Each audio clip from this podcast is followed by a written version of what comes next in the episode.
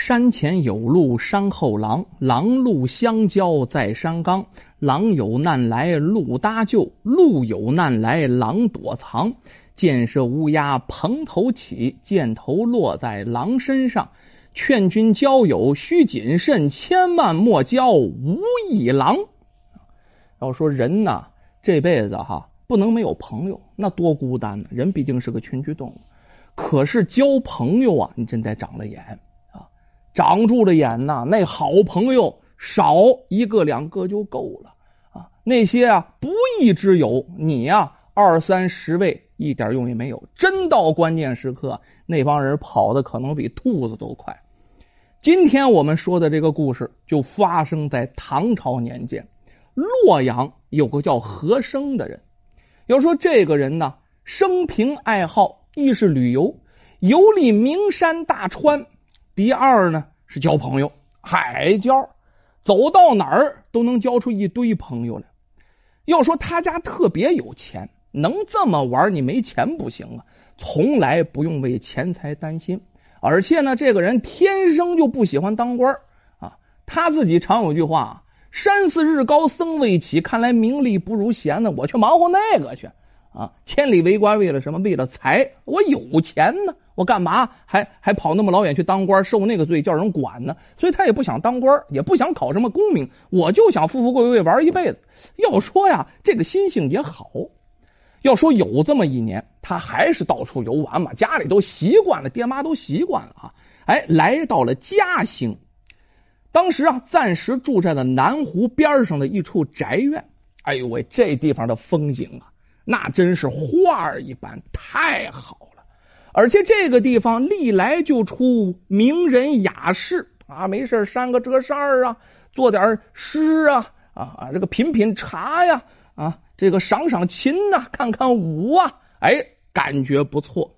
这和珅特别喜欢这个氛围，就打算在这些常住些日子啊，把这里的这个风光啊游览殆尽以后，我再走。这一住。那住了半年的时间，要说钱不叫事，有的是啊。在这里呢，就结识了不少本地的名士啊。要好呢，三四个人得有啊。咱说总得凑那么一桌子呀。他呢，本身自己独来独往，不愿带着小厮，有钱到哪儿都好办事该雇车雇车，该雇马雇马，不愿找人管着他。自己住的那宅子呀，哎，本身啊，人家以前就带一些仆户院工，所以说呢，生活起来很方便啊。要说他跟这些名人呢，经常少不了聚会喝酒啊，那在家里不怎么太方便。于是呢，就跟现在好多喜欢聚会呀、喝酒的朋友一样，在城里找了一处酒楼，像他们的根据地一样。一说要聚会啊，定个时间，这些人呼噜呼噜就到酒楼了。要说到酒楼，那不得花费吗？和生这个人呢，好交友，手特别大方。一到付账的时候，一看这钱多了，他来付，总抢着付账。别人有没有付账的时候也有，然后但是比他就少很多了。十次呢，可能有别人一次付账，九回都是他付的啊。要说聚会总有散的时候嘛，天下无有不散之宴席呀。聚会散的时候，咱们各回各家，各找各妈。然后出门的时候。总会有那么个乞丐，脏不呵呵的，然后向他们乞讨。要说那些文人雅士，三杯酒下肚啊，那脸就变了。喂啊，快到呢，留言那儿那些人都呵斥、谩骂着乞丐。要说乞丐被骂惯了，也不在意。但是没说嘛，这和生这个人本性特别的善良，也好交友，倒不是说要交这乞丐，觉得挺可怜的，骂人干什么呀？每一次啊，哎。就这个结账剩点钱，你管的是铜板啊，有时候还真是剩点碎银子，很碎很碎，一两都不到，最多的时候还真就赏给这个乞丐了。要说这种情况持续了很久，这乞丐都算准日子了，每天总会哈在那地方等着，他们一聚会都在那等着，等着这个和生出来，然后好像叫乞讨。和生啊，从来不把钱当回事也从来没觉得他讨厌，没有这心思，没那么想过。都会呢，剩点钱给他，有时多，有时少，乞丐也从来也没挑拣过。要说啊，住了可挺长时间以后，这和生啊，在当地也不知是水土不服还是怎么了，突然暴病，这一下啊就生了病了，一下就躺炕上起不来了啊！怎么办呢？就开始请大夫呗，大夫这个喝好药呗，这银子花的就跟流水一样了，银子全花完了。要说身上的银子、银票什么，全都全都没有了。那个时候没有取款机呀，啊，没有远程付款的，都没有这个。你没银子，到哪儿去都不好办呢。一文钱难倒英雄汉呢。啊，那和珅当时有钱的时候，马上来叫上去，前后护佣都是有的。那当地人都拿他当圣神。现在没银子的，第一个不干的就是那房主啊。我这房子那么好，你不给我钱，我赶快租别人呢。我这里面仆户员工什么的，我得给他们开银子呀。所以说不行啊，你得赶快给我搬出去。哎，真把这生病的和珅生生就给撵出去了。说我这出去露宿去，那跟我没关系啊，大爷跟我没关系。您高升一步，我们这也是小本买卖，不是？你话说的特别好听，就是往外生撵人呢。和珅也是有脸有面儿的人，是不是？叫人家这么说，一赌气，拖着病体。然后呢，就出了门了。要说出门想到的是谁，那先想朋友啊。平日里玩的朋友那么多，我去找他们帮帮忙，总可以吧？哎，咱别说，真去找了。这些朋友开始是真不错，一听说要钱，那借口老多了。家里又有生病的，是不是？又要待产的，有一位更狠啊，说家里狗待产啊，这个不行啊，我得花银子。啊，各种各样的事儿，孩子不上学的也上学了，母亲不做寿的也做寿了，反正到处都是敷衍搪塞之词。和珅一看，我这银子没求来哈，那咱想个别的办法吧。啊，你们不给我银子，你能不能给我找个住处啊？啊，我不能露宿街头啊！啊，或者呢，你能不能就是给我哈找个送信儿的上洛阳我家去求求救，让他们来管我呀？结果也被拒绝了。为什么呀？看他病得太重了，这死家里这死人的官司我可打不起呀。这是一，第二，千里迢迢送进去洛阳，花费多大？人吃马喂得多长时间呢？当时啊，又没有高铁，又没有飞机呀，啊，真是这这这这笔巨大的花费谁来垫呢？所以说，还是没有人愿意帮忙。咱说啊，在病中的和珅非常无奈，人情冷暖，世态炎凉啊。那句话怎么说呢？啊，富人呢在深山老林里啊，抡刀枪棍棒打不散无义的宾朋；穷人在十字街头耍十把钢钩，勾不来亲人骨肉。想想这些啊，都是当时喝酒行令、吹天捧地，眼看都要拜把子的朋友们，现在是如此冷脸。和珅啊，非常无奈，有眼泪都流不出来了。最终没办法，怎么着了？混得个流落街头。要说流落街头成乞丐了，不是他不会要钱，张张不开那嘴，拉不下那脸来。乞丐也是门技术活，他不会。要说这一天呢，两天没吃东西的和珅啊，堪堪不行了，在大街上一了歪斜的，不知道哪一步就栽到道边，再也起不来了啊！结果路遇乞丐，在街头相遇了，就是他之前呢，哎施舍的那个乞丐。这乞丐不敢相信呢，一看这和珅，呀，非常意外啊，赶快凑上前去询问：“哎呦，哎呦，这个何先生，何相公，您这发生了什么事儿啊？”这和珅断断续续、有气无力的将真相都告诉了这个乞丐。这乞丐对着和珅说：“呀，哎呀，先生啊，我家里虽然破败，但是勉强也就可以住啊啊！”于是就极力请和珅一道回他家去。和珅没推辞啊。这个时候你管是谁呢？有人能帮助就不错呀。和他一起就出了城，来到了乞丐居住的一个茅草屋。要说乞丐家中啊，还有一个老母亲行动不便啊，多年久病缠身。经过询问，这才知道了，得知道你是谁呀？这也算恩公了。这和珅得知这乞丐呀，姓张，叫张小山儿啊，是本地人。因为母亲有病啊，常年地主也重啊，所以说呢，闲暇的时候，这地里活不忙的时候，他就能入城乞讨。哎，讨来的钱呢，干嘛？全给母亲看病了。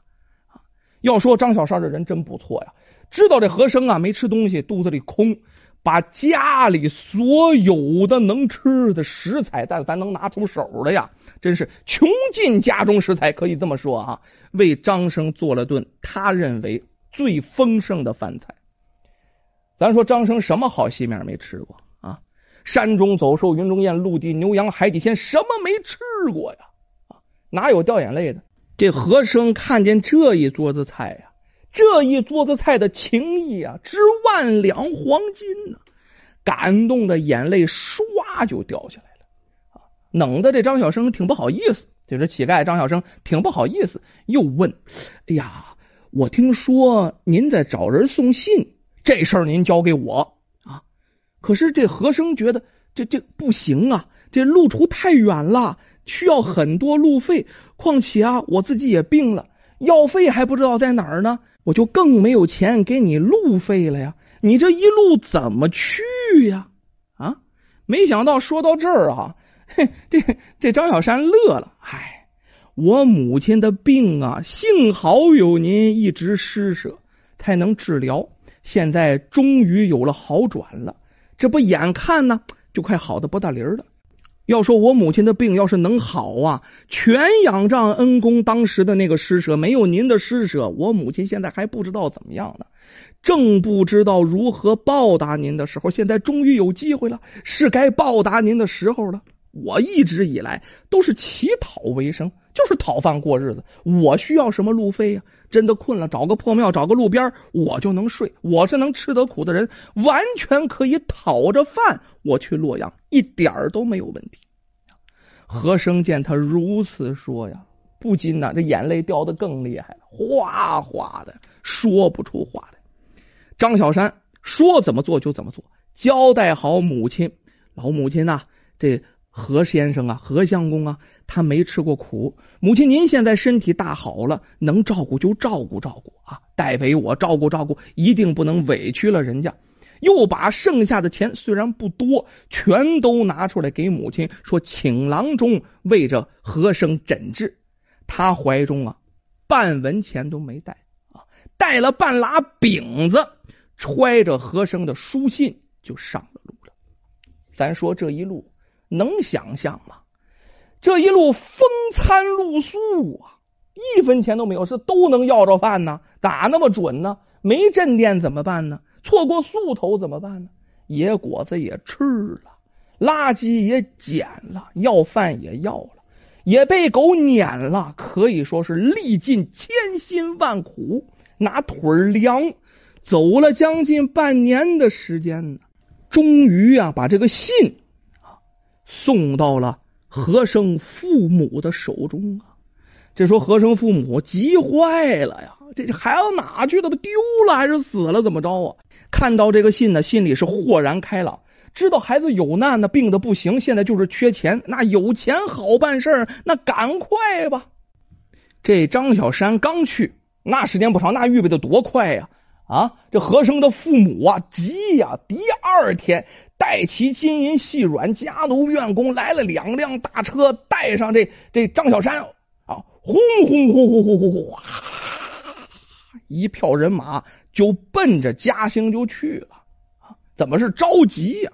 你看这这个张小山乞讨去慢，那有马那够多快呀？哎。几天的功夫吧，日夜兼程，从来不住店哈。白天跑，晚上跑，白天跑，晚上跑。马不行了就换马，当地就换马。父母着急，终于啊来到了嘉兴。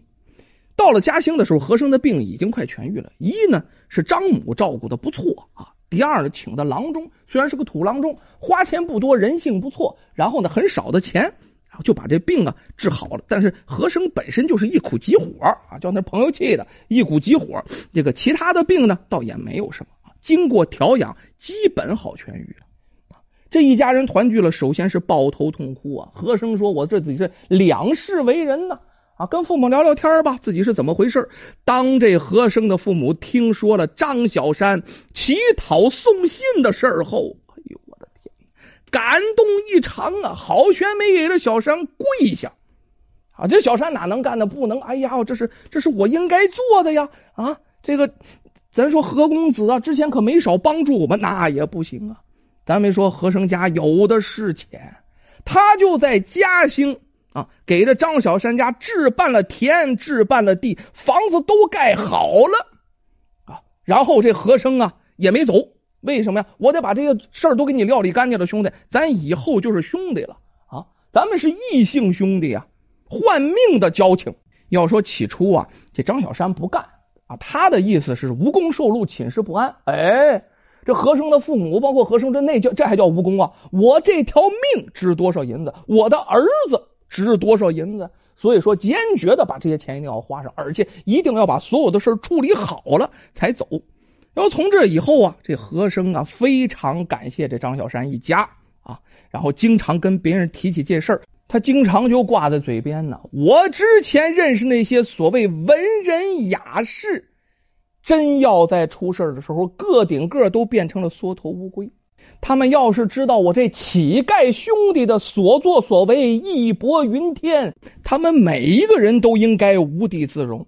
要说后来呀，这个何家父母看这张小山这孩子太好了，无以为报，还想亲进一步，把这张小山就收为自己的名灵义子，收了一名干儿子。这张小山也跪地磕头，也喜欢，觉着老两口太好了，不是那么为富不仁的人，人品都特别好。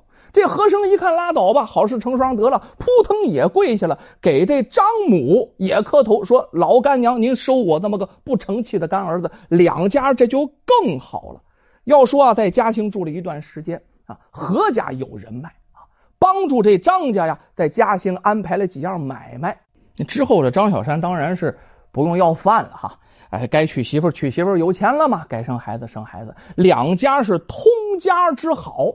从和生和张小山这一波开始啊，以后多少代，和张两家的情谊那叫代代相传。